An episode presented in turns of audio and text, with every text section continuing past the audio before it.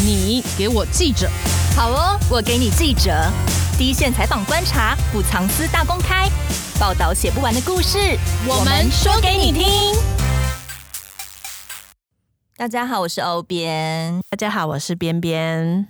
大家对于台湾的房市一直在上涨，应该已经很习惯了吧？虽然我们都很希望它下跌是是？我没有想要习惯这件事，我超希望它赶快跌下来的，拜托。但是你知道吗？因为疫情过后，我们的利率一直拉不起来嘛。央行总裁杨金龙也一直说，如果升利率对房价会有影响，对，就是房价还是会升高。所以呢，嗯、七大都会区今年第三季的房价又创新高了。而且不止房价飞涨，其实租金也是年年攀升的。我觉得年轻人该怎么办？根本买不起房啊，好烦哦！而且你自己打开什么五九一或是各种房仲网站，你看到什么千万起跳，你真的下得了手吗？我想说，这个好像跟我是两个世界的价钱。对，所以买房买不起，租房也越来越困难。那这样子。青年世代真的陷入庞大的居住焦虑哟，超焦虑的。我们的新媒体中心在今年年底又推出了重磅的专题《居住焦虑世代》，就是在讲我们这一代的心声。我们是七年级后段班。那到底有多焦虑呢？真的很推荐大家看一下这个专题，并且呢，我们还提供了试算工具，你就可以知道你现在的身价到底有没有机会在这辈子买得起房子。对啊，年轻人还有机会买房吗？嗯、而且有些地区的房价是可能我们薪水真的是完全负担不起的。我觉得可能就是考虑下辈子，好担心哦。对，而且买了房子，那买到烂房子怎么办呢？会气死吧？嗯、我觉得就是你辛苦了一辈子，然后你也砸重磅的钱，应该说背三十年的房贷，下辈子负债，然后又买到烂房子。对啊，应该气爆了。最怕就是买到这种烂房子啊，然后你也没有办法脱手，你也没有办法做任何的改造。那就是会很气啊！对，像这些居住正义啊，还有像是买房的陷阱，嗯、然后可能会衍生出来的法律纠纷，嗯、我觉得我们今天可以好好来聊一下，非常重要诶，真的是关乎大家一生的问题。对，那今天呢，就请到了主跑社会线，而且呢，每周都会写法律快易通的资深记者何祥玉。因为祥玉常常会在法律快一通写到有关于买房纠纷，嗯，我觉得其实非常实用哎。对，那我们今天就请祥玉来好好聊一下，就是当你如果有这些买房纠纷，或是你如何避免这些买房纠纷。首先，我们先请祥玉跟大家打声招呼。大家好，我是祥玉，我是六年级前段班。祥玉从鬼月特辑讲到法律纠纷，什么都可以讲哎，真的是我们这边全方位的 全才哦。我们的记者都好万能哦，我好佩服。他觉得我们两个有点废，真的。我们就是在这边拉迪赛而已。那祥玉自己呀、啊，也有一些买房的经验吗？对。我是一个北漂族了哈，那那我是在民国八十年左右北上来读书嘛，那后来就在台北定居这样子。那我看到现在这个房价的问题啊，因为我不是房产专家了哈，我不对于这个房地产的交易这一类的资讯，其实我只是有在做观察。不过我举一个我自己例子来跟大家来分享，嗯哼，你们就知道为什么不要说现在年轻人买不起房。甚至连我这种六年级前段班的中年人，可能也是买不起房。就是你放到现在，想要再买一间也应该是无法了。对，没有办法。可能我比大家的运气好一点，是我很早就买房了。嗯，大概什么时候？大概距离现在差不多二十年前左右，我就买了。当然，台湾的房价是起起伏伏啦。那我九十年的时候买的那个房子啊，在新北一个公寓而已。嗯，这样多少？那个时候的买的价格啊，一瓶一字头，一字头，现在去哪里找啊？对，现在去哪里找？中南部都没有，现在二十几了吧？对啊，对，这几年当然房市很热嘛，然后很多从化区啊，一直盖房子盖房子。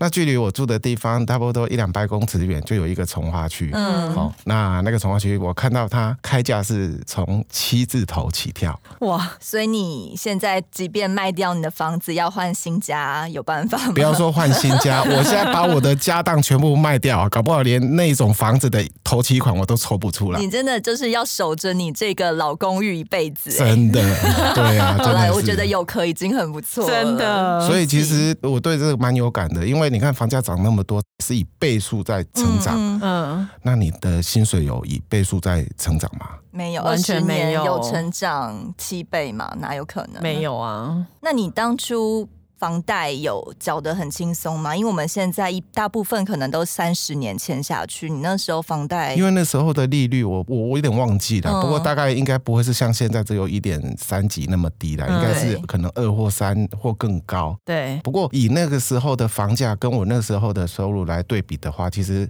严格说起来缴的还蛮轻松的。你那时候大概缴了多少年就把它缴完了？我们那个年代的。二十年是很轻松缴，而且你可以提早缴完。那现在的四十年，嗯、我真的想不到说，当你这样是真的是代代相传呢。我就觉得说，现代人如果你不年轻一点买，如果你是中年才买的话。四十年，搞不好你挂了，你的房贷还没还完。对，儿子拜托帮忙继续付。而且重点是我们现在缴房贷是缴的很辛苦的。嗯，像台北啊，几乎你一半的薪水就是拿去缴房贷了耶。对啊，嗯、对，所以其实这样的生活其实是蛮辛苦的。啊、我记得我那个时候。并不需要把所得的一半以上都处理在这个房贷上面，嗯、这样真的，一没工作焦虑死了吧？对啊，而且以前就算房贷的利率比较高，嗯，但是因为总价也没有像现在这么可怕，所以其实你的房贷需要缴的钱没有像现在这么辛苦。对，现在虽然只有一点多趴，但是你知道那个总价乘以一点多趴是很可怕。边边有想要买过房子吗？其实当然会有动过这样子的念头啊，嗯、但是我觉得现在如果不是爸妈赞助头期款的话，嗯、其实真的买不下去，因为签下去之后，哇，那我这四十年，你不要说有很好品质的生活，你连可能想要稍微出国啊，或者是。想要吃一个比较好的大餐，我觉得都可能要想一下。我觉得签下去就是签卖身契，对啊、你就是把你的人生卖给银行了。而且你这四十年，你还要保证自己有工作，嗯、你要保证自己身体健康，还要不要养小孩也在说。对呀、啊，嗯、那一切都没有品质。对，所以我觉得对现在年轻人来讲，第一个他们的收入并没有很高。对，那大家看光看，对，大家光看那个基本工资就知道，其实现在的年轻人收入真的不高。不过房价却是。完全没有办法负担，但就是很奇妙的是，就算大家买不起，可是建商还是一直在盖耶。到到底盖给谁住啊？我也很好奇。我是想说，哎呀，我们都住不起了，但为什么他们还是很有把握，觉得一定会有人买？但你不觉得有很多楼都黑黑的吗？晚上到底给谁住？好可怕哦！对啊，那个很多大楼那种晚上的点灯率啊，你一看就知道，一整、嗯、一整栋搞不好点灯的才十几户而已。现在这种这种情况很多，那。因为高房价的因素，所以迫使年轻人慢慢的在往，不是形容房市会有什么蛋黄、蛋白，对现在连不要说蛋壳，连住到蛋盒子，对蛋盒，原来现在有这样子的讲法，外面就住在塑胶袋里了。所以说房市的这个热度啊，我以我们这个年代的人来看的话，其实我会觉得说，真的是政府应该要管一管了。嗯、就是说，我们不希望说年轻的一代。为了一个买房子个债务背，而且这一背啊，以前我们背个二十年，我们还完还中年，嗯、你们四十年背完，不要说 已经老年晚年了，你知道吗？的对，真的是很可怜的事情。到底买了房子，真的就可以安心住一辈子吗？其实常常那个约签下去，住进去以后，问题才开始吧。对啊，很多就是漏水啊，或者是你突然发现，哎，怎么跟原本我知道的想象中的不一样？第一个我们想要聊的就是，那你这样子买下去的房子，真的会是自己的吗？常常有的人会拿人头来买房子吧，嗯，对。那你拿你儿子的名字去买了一间房子，那这间房子到底是我的还是儿子的？那祥玉这边好像有一个例子可以分享，吼。呃，我先讲清楚我们土地法的一个规则，嗯，我们是登记制的。也就是说，只要你的土地或者是房屋是登记在谁的名下，谁就对于这个土地或房屋，他就有充分的权利。不管是谁出钱都没差。对，就是他们只认名字哦，不认说背后谁出资，或者你们背后有什么样的一些纠葛啊，什么财产转移啊、逃税对对对，那些都不管。就地政机关来讲，就是你的土地跟房屋是名字是谁。他就有权利可以做任何的处分、租任、交易什么的都可以。像我以前在跑司法新闻的时候，常常就是会有遇到很多，因为台湾人有一个习惯啊，有时候你买房子会登记给别人的名字，而不是买在自己的名字。对，像这样的行为，就是我们很常听到的，叫做借名登记。嗯，那借名登记，顾名思义，就是借你的名字来登记。为什么要借名登记？有的是可能是有税负的考量，因为如果说爸爸买房子登记给儿子的话，那可能就是可以有规避一些赠与税啊之类的。那有老一辈的人，他赶快把房子过户给儿子的话。他可能就可以有规避一些所谓的遗产税之类的，哦、对。那有的可能是给予一种保障，就是说有些丈夫啊，就是买了房子之后，因为他老婆规定这个房子要归我，贷款你缴，嗯，就是有这种情况。这个情况在台湾其实还蛮多的，嗯，嘿，那这一类的其实就是所谓的借名登记。那其实民法上并没有很严格的，没有明定所谓的借名登记，也就是说，借名登记这个东西，其实到现在为止，是它它还约定成俗。对，它在司法实务上，其实还是有一些争议在。嗯。不过现在，因为最高法院之前就有做过一个解释，还是认为也是一种契约啦。哦。所以说，就是今天你买了房子之后，你把房子的名字登记给别人的话，那如果说你们今天有产生一些纠纷，我就举。也是有一件案子来讲好了，嗯、他有一个姓叶的一个男子哈，他很多年以前的啦，他就是买房子登记给他老婆跟小孩，那这样的行为，我猜想有时候可能是一种爱的表现吧之类的。可是你那个时候做这样登记，多年之后就开始产生纠纷了。为什么？就是说这个姓叶的他买房子给他的老婆跟小孩之后，后来他自己就过世了嘛。嗯，啊过世的话，那个房子就是妈妈跟儿子共有。对，后来这个儿子呢，当完兵之后就到美国去发展了，就再也没有回台湾了。一开始这个房子是先出租，后来换妈妈自己一个人住。嗯，可是这栋房子的名字还是母子两个共有。对，后来在美国的儿子也过世了嘛，他有三个小孩，变成什么？这个房子变成对，就变成是奶奶持分一半嘛，三个小孩持分另一半。嗯，其实严格说起来，这个房子一直在管理处分的都是由奶奶奶奶在执行嘛。嗯。现在儿子不在了，因为跟三个孙子可能没有那么亲呐，哈，所以就想说，嗯，这房子在台湾呐，啊，三个孙子都在美国啊，那我就干脆把房子收回来，全部名字就是我一个人挂就好了。所以有就有向法院提出这个所谓的这个撤销建名登记啊，就是说返还房屋这样子，因为实际上这个房子还是由奶奶在处理。那后来这件官司就变成一个什么隔海的诉讼嘛，然后三个孙子就。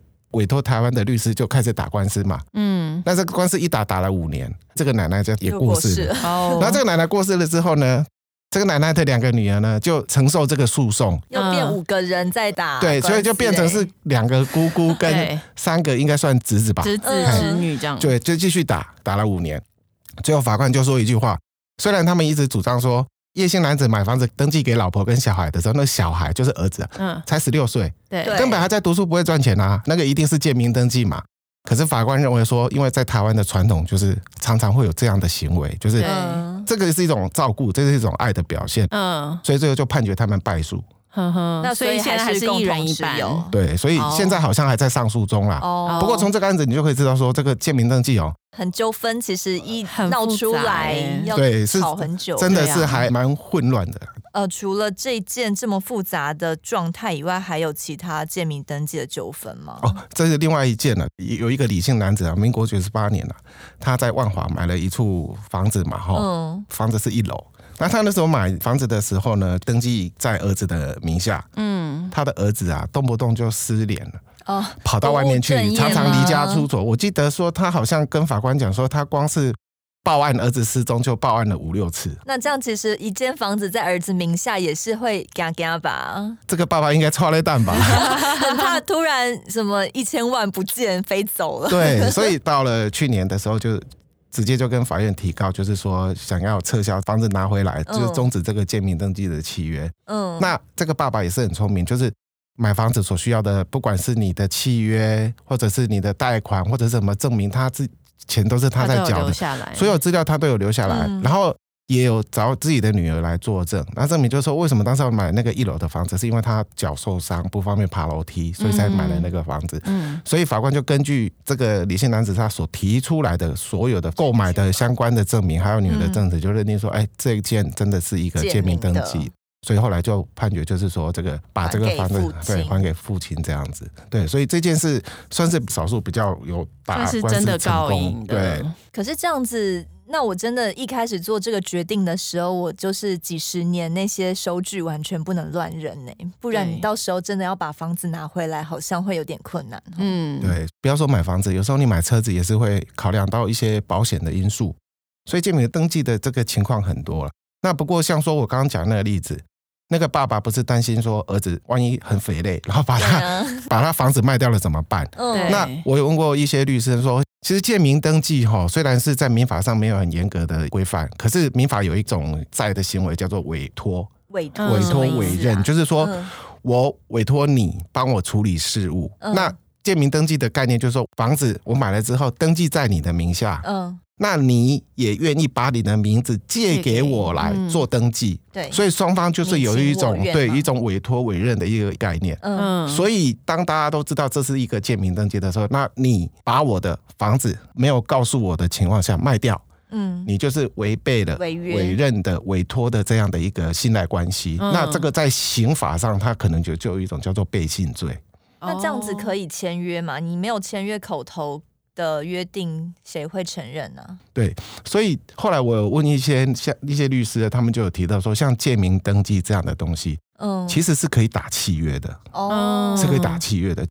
当然，这种契约可能会隐晦一点啦，因为建名登记这种行为，其实在法界来讲，其实还是有一派的人不认为说建民是合法是合法的。反正因为。土地法就很明白的告诉你，房子登记给谁就是谁的嘛。对啊，那你自己要这样玩。对，要这样玩，因为有常常有很多这种因素，就是我们不知道，可能有些是什么婚外情或什么的，房子名字登记给谁谁谁，小三啊什么的，偷偷把房子卖掉行为，它就是可能会构成刑法上的背信罪。像这样的建民登记，到底有没有办法去避免说，哎、嗯、哎，他会不会偷偷把我房子卖了？那我该怎么样来自保？嗯，那其实。流传在律师圈哈，或者土地代书圈的，都大概有听过有两种手法去避免。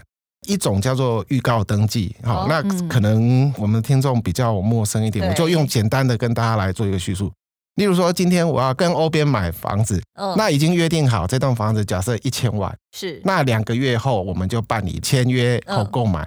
我已经决定要跟你买，你也决定卖给我了。可是为了保障我购买的权益，因为我我也担心说两个月后会不会生变啊？万一下个月他就因为有一个人出一千一千两百万，然后你就卖掉了，哎、欸，这样不行。那所以呢，这个在土地法就有一种叫做所谓的预告登记，就是说我们两个人都谈好了，两个月后你要卖我一千万，好，我们就去地震事务所把这个房子跟土地做一个预告登记，就是说会在权状上面会做一个注记就对了，一个月后要生效。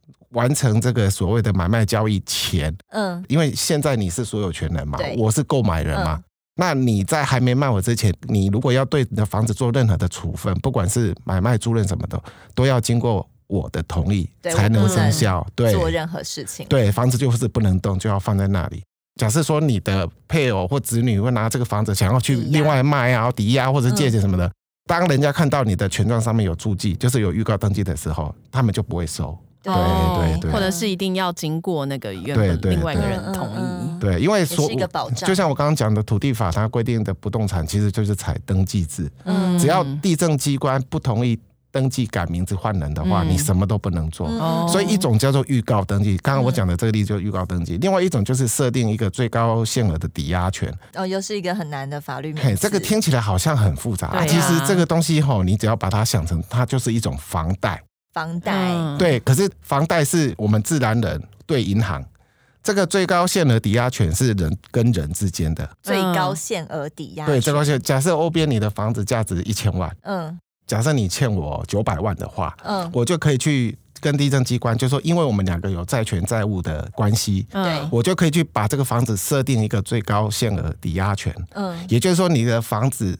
已经有被设定一个九百万的这个债务在，哦嗯、所以你要拿来抵债用的。对对对，所以到时候如果说你因为欠我钱，然后你又想把你自己的房子卖掉。卖掉的话，只要我们两个有去地震机关做这样的一个最高限额抵押权的话，嗯、房子就是会被定在那里不动。嗯，你如果真的私下要偷偷把房子卖了。应该也没有对，应该也没有人会收啦，因为你这个房子已经背了一个债务在哦。对对，所以有人会用这种两种方法方式避免被建名登记的房子被卖掉或是处理掉这样子。之前就有一件案子啊，就是有一对父子，可能情况也是大概是类似这样，也是爸爸买房子登记给儿子名下，嗯，那可是呢又怕说儿子肥累，偷偷把房子卖掉，那可能是有人教他吧，他就是自己去办了一些手续。他同时把他的房子做一个预告登记的设定，另外还有设定最高限的抵押权，两招一起使用。对，那通常哦，因为在地震机关，我有问过他们地震事务所的人说，你今天你来主张什么，我们就书面审查。嗯，因为他们也没有调查权啊，哦，所以你们怎么讲，我们怎么做。嗯，可是呢，那个爸爸当时候为什么买房子要登记给儿子，是因为他自己本身有欠银行很多钱哦，在那边转移财产就对，类似这样子。结果呢？因为他们有做这两种设定呢，然后银行追债追追追追追，发现说，哎，这个房子等于就是说，虽然房子登记在儿子名下，可是儿子要儿子有欠欠爸爸钱，那有这个房子可以作为一个债权的抵押。这样子，所以银行就跑来对这栋房子主张他的权利，说这个房子要拍卖要拿来还钱。还债。那儿子一听就傻啦，就说这个奇怪，怎么银行怎么追追到这里来？嗯，好，那个儿子就主动向法院那边说啊，没有没有没有，我们当时候设定这些契约都是都是都没这回事。对，嗯，结果两个人就吃上什么伪造文书、伪造文书的官司，都是被判刑。那为什么？因为不管你是要做预告登记，或者你要做最高限额抵押权，嗯，前提在于你们真的要有这些作为。例如说，预告登记不是刚刚讲我要买他的房子，是真的要有这回事，才能去办这个东西。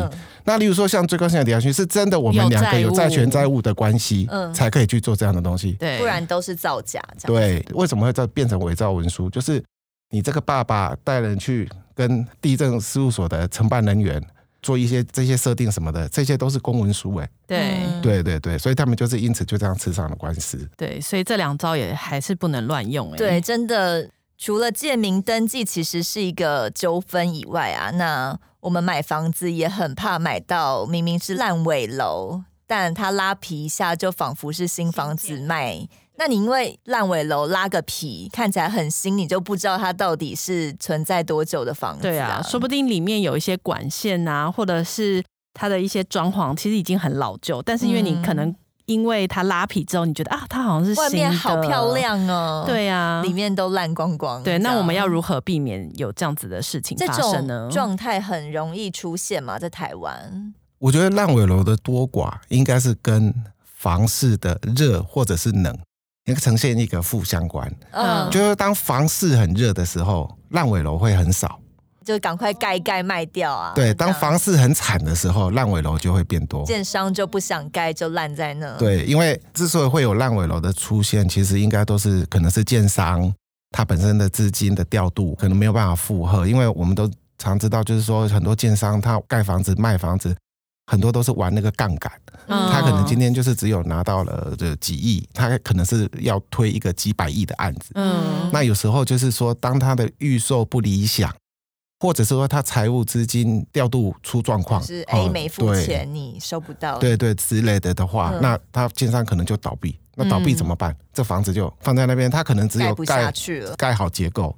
他连瓷砖都还没贴上，窗户都还没装上去，就摆在那里，嗯、可能一摆就五年、十年。嗯，这个就是我们俗称的烂尾楼啦。嗯、对，然后因为没有装窗户，也没有瓷砖，里面的东西就会被腐蚀。对对对，其实像这种烂尾楼，在以前还真的还不少。那整理这些烂尾楼来销售的话，其实也不是不行，可是因为它的屋况其实不是很好，所以。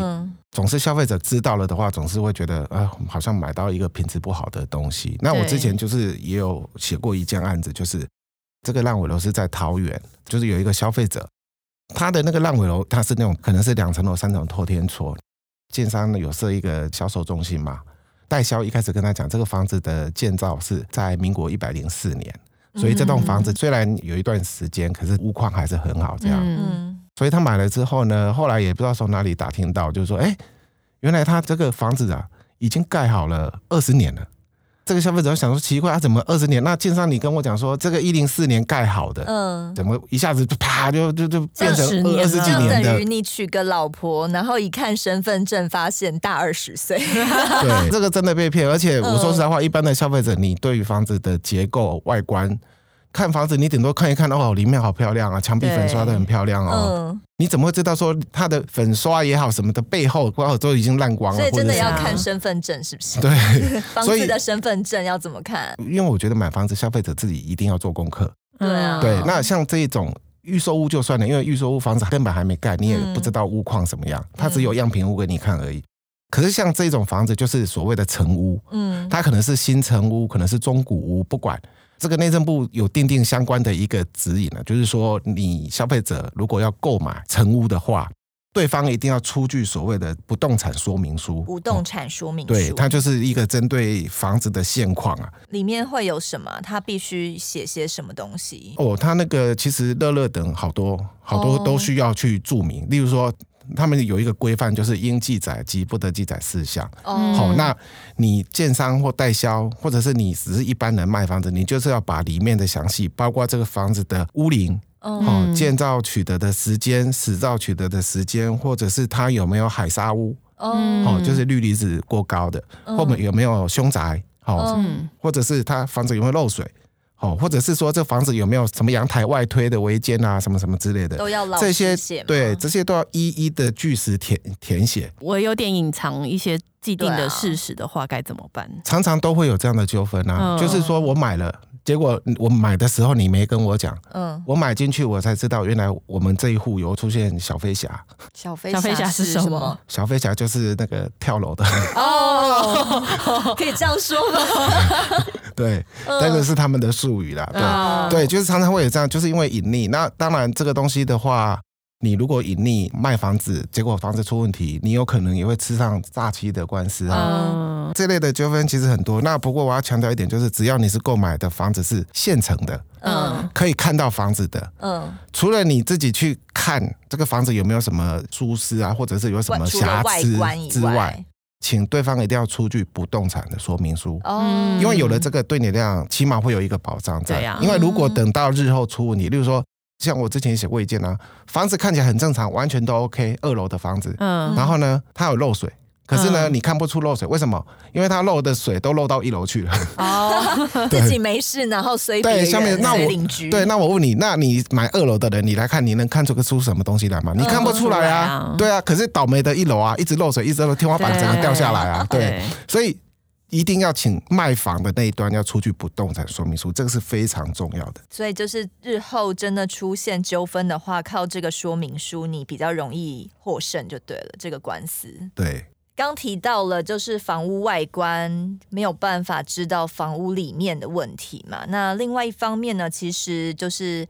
房子的管线对我们来说也很重要的，尤其是有一些老旧公寓，久了就是要换管线嘛。对，而且一换管线就是整个要大装修。对，那除了老房子要换管线以外，其实很多新房子就是有一些建筑构造的问题，它管线是露在外面的。那这些东西对于居住。环境来说是好还是不好呢？就是我如果房子有一些粪水管啊，我我需要在意吗？粪水管，我觉得通常如果你在自己住家里面，应该是看不太到的。嗯嗯。但是如果只要一出事情了之后，他这件事情要解决，真的超级麻烦。嗯，那享諭，如果我们家或是有些人他在买卖房子的时候发现粪水管。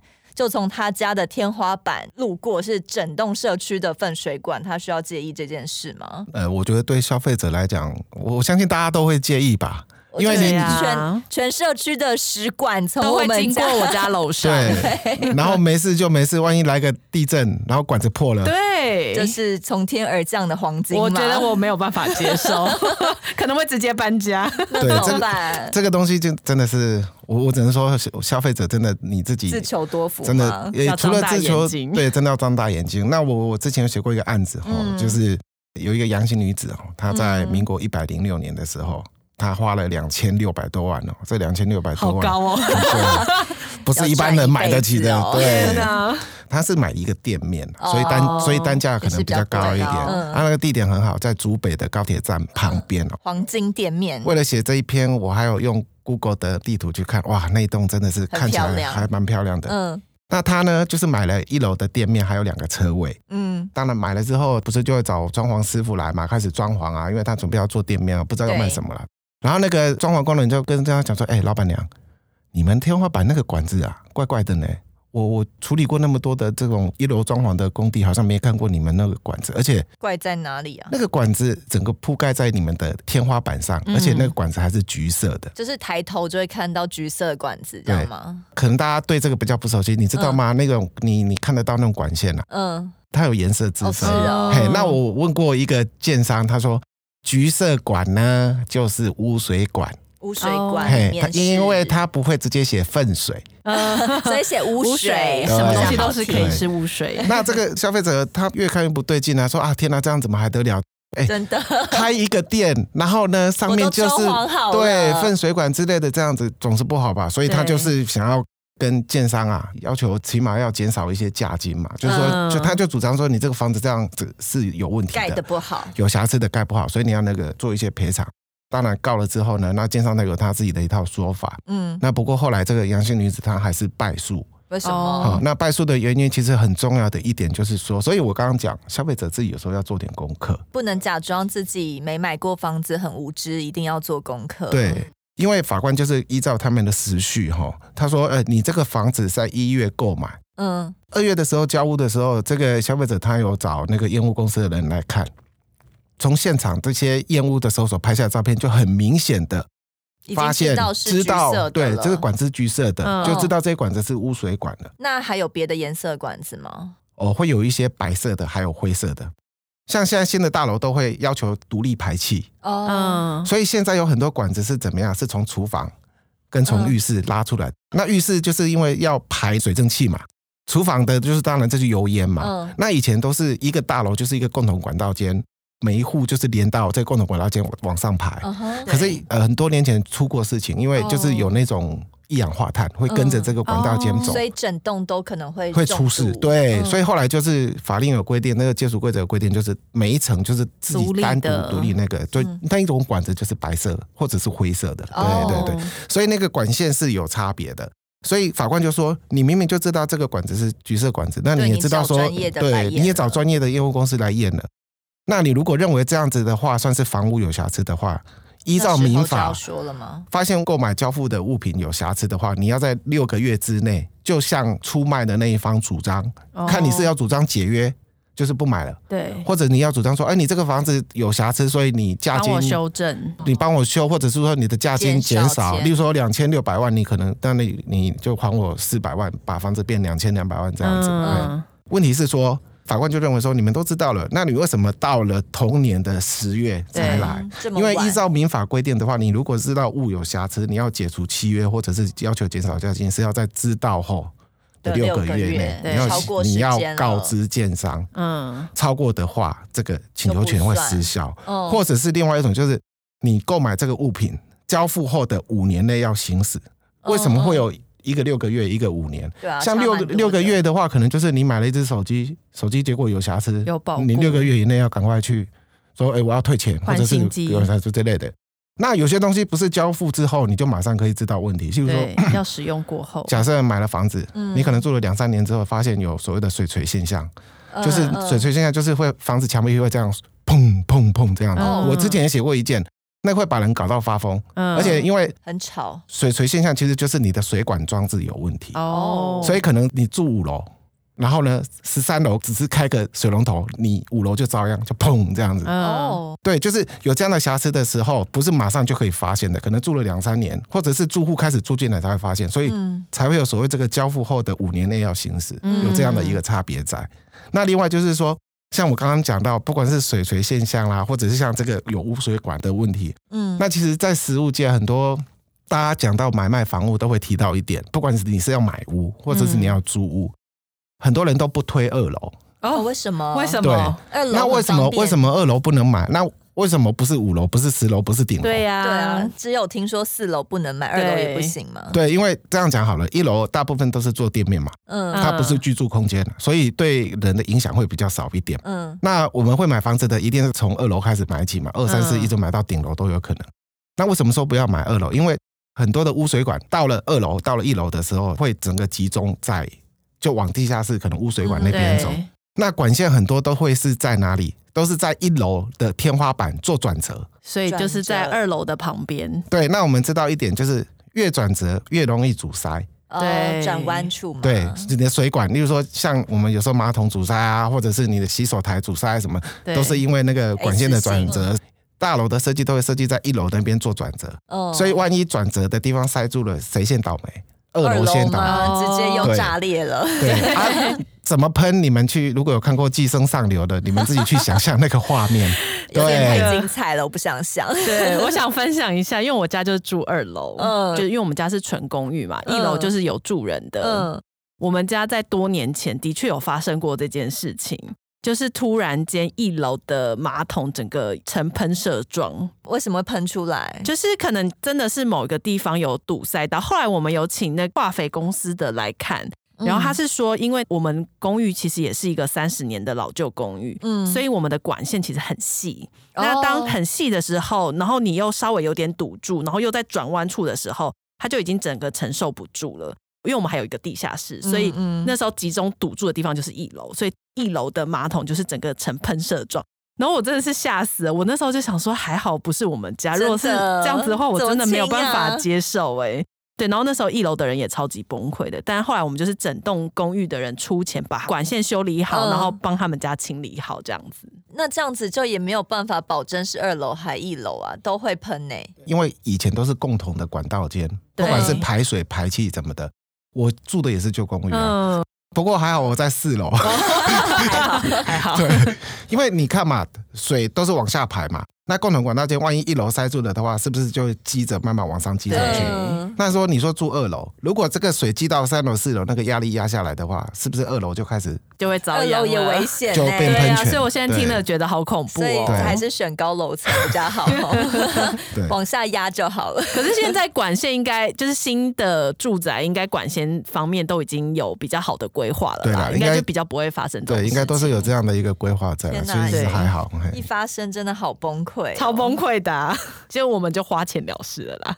除了房屋自己本身的问题外，像住在台北没有车位，真的是没有办法生活、欸，也是一个崩溃。对，你要么就不要买车，要么就一定要有车位。对，你买了房子却没有车位，你还要去外面租，其实也是蛮花钱的。对，车位的问题呢，其实也衍生了蛮多纠纷呢。比如说，到底我这个车位买了，是合法的吗？常常有好多漏洞哦。祥玉这边其实手上也有一些案例可以跟我们分享吗？哦，对，这个这件案子吼，就是因为我常常在 PTT 上面去看一些文章嘛，那有时候也会到乡民，有时候也是会到那个他们的房产版，房产版三不时就有网友提出这样的疑问，就是说他买了一个车位。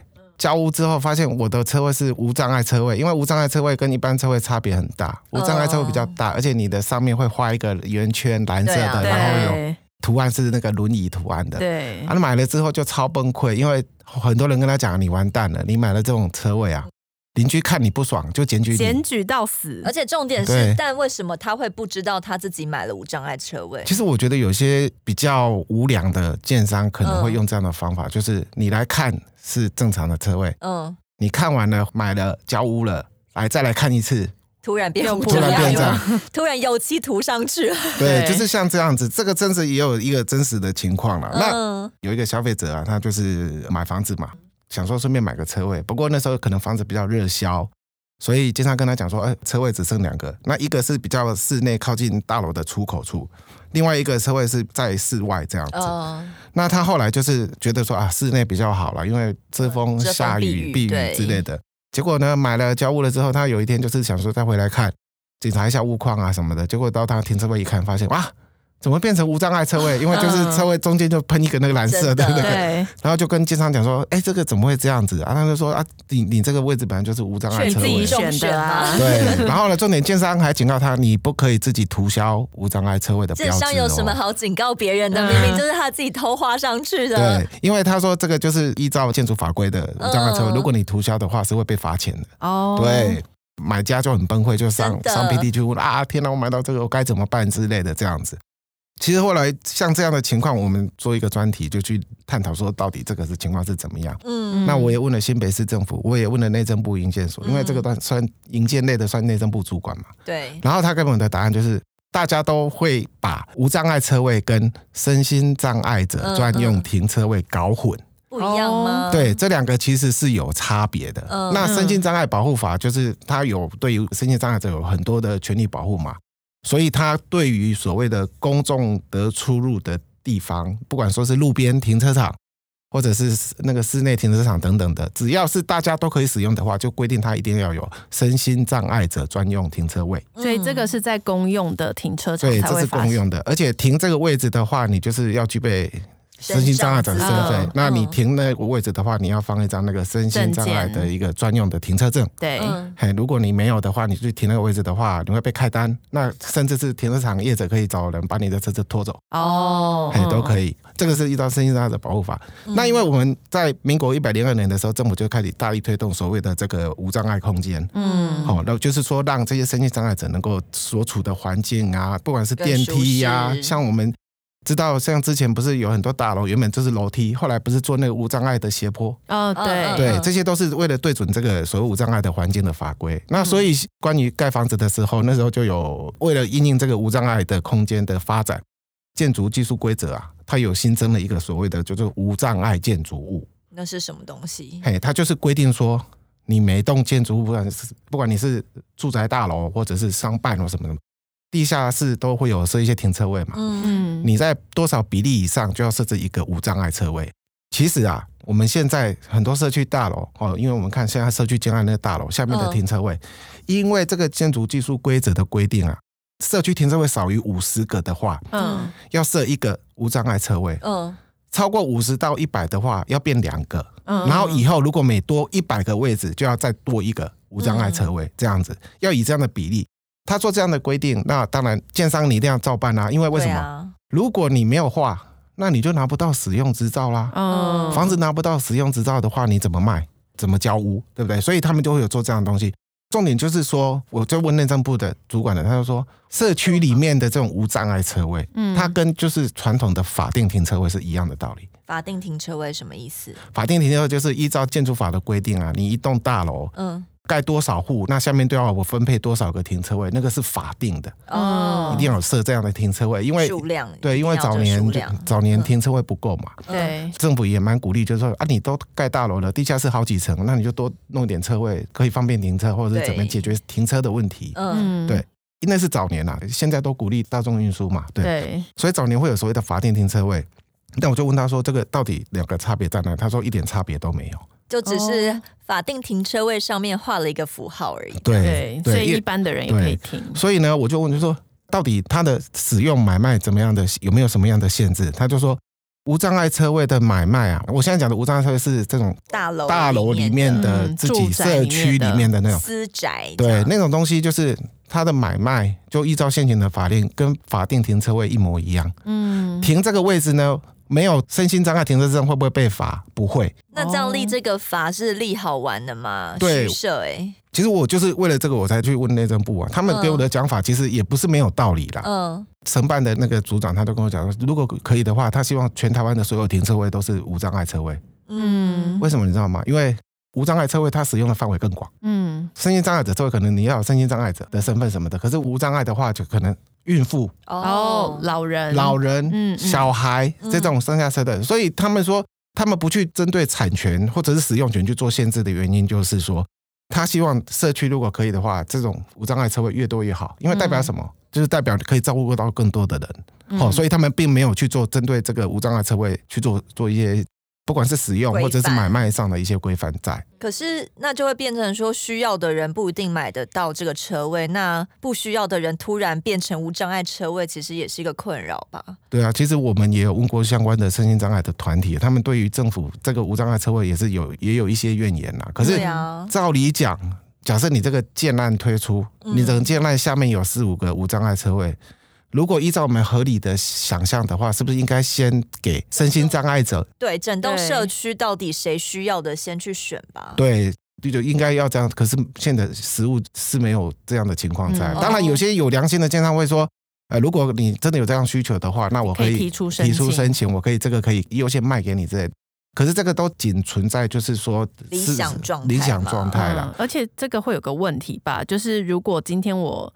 申请到无障碍的车位，嗯。但是我卖给别人的时候，哦等于是卖给的那个人他是继承这个车位，可是他也不是呃需要的，对啊，对，所以说像这样的无障碍车位的话，其实如果你按照刚刚我问的市府问的内政部的话，其实它就是比照法定停车位，它就是变成是一般的车位而已。那因为现在公寓大厦管理条例规定，就是社区内的车位只能够内卖，不能外卖。对啊，它可是可以自由交易买卖的，买卖，，对，它就是可以跟租户之间私下的买卖，那些都 OK，这些都合法。嗯，那问题是在于说，如果是你，你买到了这样的车位，你到底心中作何感想不？停，对啊，你你会不会觉得说，你买到这个到底是踩到地雷，就是还是赚到？生长者的对对，对，就是说，其实台湾人很多人都有这样的一个避讳在啦，就是说嗯，啊，我的何卡何去，我为什么要买无障碍车位？对对啊对不对诅咒自己嘛，对对，所以说，其实对建商来讲，所谓的设置这些无障碍车位，对他们来讲，有的比较外行的人会觉得说，哦，这个无障碍车位真的不好卖，因为台湾人没有人要买这种车位的，所以到最后，有一些建商就干脆就认赔，就是说，如果社区有规划三四个无障碍车位也卖不出去的话，就捐给管委会或委托管委会代管，当成什么嗯？迎宾车位。哦，公用的，公用的，就是可以外宾来的时候可以暂停停的的之类的，嗯对对对，有这样的一个情况在。可是懂得门道的人会知道，哇，这种无障碍车位真的是买买到赚，真的是买到赚到啊！真的，嗯为什么你知道吗？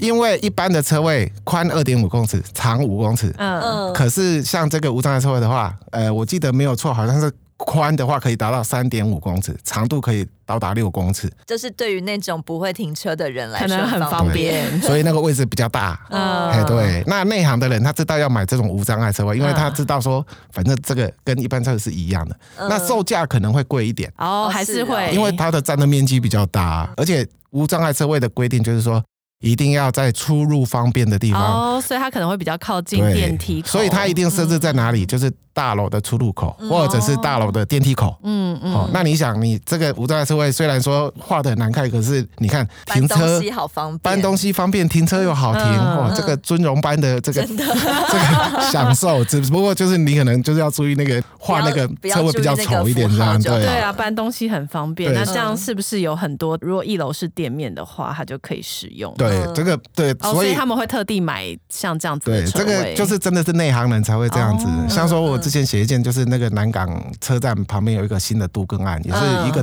大楼，好像好几百户这样子。是啊，他们原本那边是老房子，拆了之后都更盖新房子，然后他们就向台北市政府申请都更嘛，嗯，那申请都更都会有容积奖励嘛，所以他们申请对都更无非就是希望房子能够盖高一点啊，大家分的楼层多一点这样。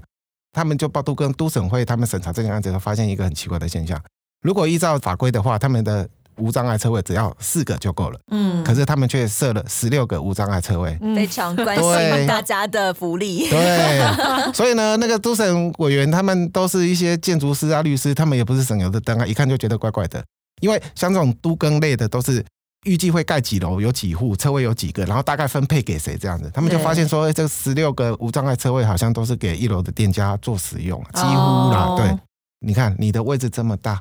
你又是一楼开店的，你会拿来干嘛？卸货啊，嗯，搞不好还可以堆一些货品在那边啊，因为你的车位就是比别人大啊。影响对别人的观展。那因为你都更案，你向市府申请，你是要赚容积率，所以呢，也有一些社会公益要去执行吧。嗯那所以那时候都更委就是说，你就画四个就好了。嗯，然后呢，这四个给我列入公设，哦列入公社变成什么？全栋楼都都可以用对嗯，这样才是合乎无障碍车位设置的本意。对，所以后来建商就是为了要让都更案过关，可以拿到建造开始盖，那当然就最后也只能也只能妥协。对，所以其实像这种无障碍车位，其实它的问题还是很多啦。那我觉得将来的老人的人口越越来越多多，台湾高龄社会越来越严重。对啊那对于这种无障碍车位的需求，一定将来会越来越多。嗯嗯那现在你法令规定是它至少要设置几个？嗯，如果将来每一个车位它都是符合无障碍的使用的话，那是不是更好？嗯对，因为家家户户可能都有孕妇啊，有小孩啊，有老人啊，嗯行动不便的啊，都可以用啊，而不需要去限制，一定非得身心障碍者才能用。对，而且嗯你你我都会老嘛，总有一天自己会用到，对需要无障碍这样。对，今天真的受益良多。刚刚听到祥玉就说，如果内行的人就知道，其实无障碍车位是呃更方便的、更好的、嗯。对，而且有一些房子的美角，今天好像也获得不少知识哎、欸，真的很重要哎。如果我真的没有办法接受，如果我买到烂尾楼，还有家里会喷屎这两件事情，你有没有觉得主持节目的好处就是你可以知道？很多知识，对，而且还有另外一个，呃，如果大家想要更多的知识的话，也欢迎看我们联合报数位版法律快易通。除了刚才我们有提到的房屋的纠纷以外，其实祥玉也写了很多，比如说车祸啊、行车在外面走跳，对，你真的遇到法律问题的话，该怎么办？对，那今天谢谢祥玉上我们的节目，咱今天的节目就到这为止，多谢大家收听。期待再相会，拜拜拜拜。更多精彩的报道，请搜寻 VIP 大 U 点 com 联合报数位版，邀请您订阅支持。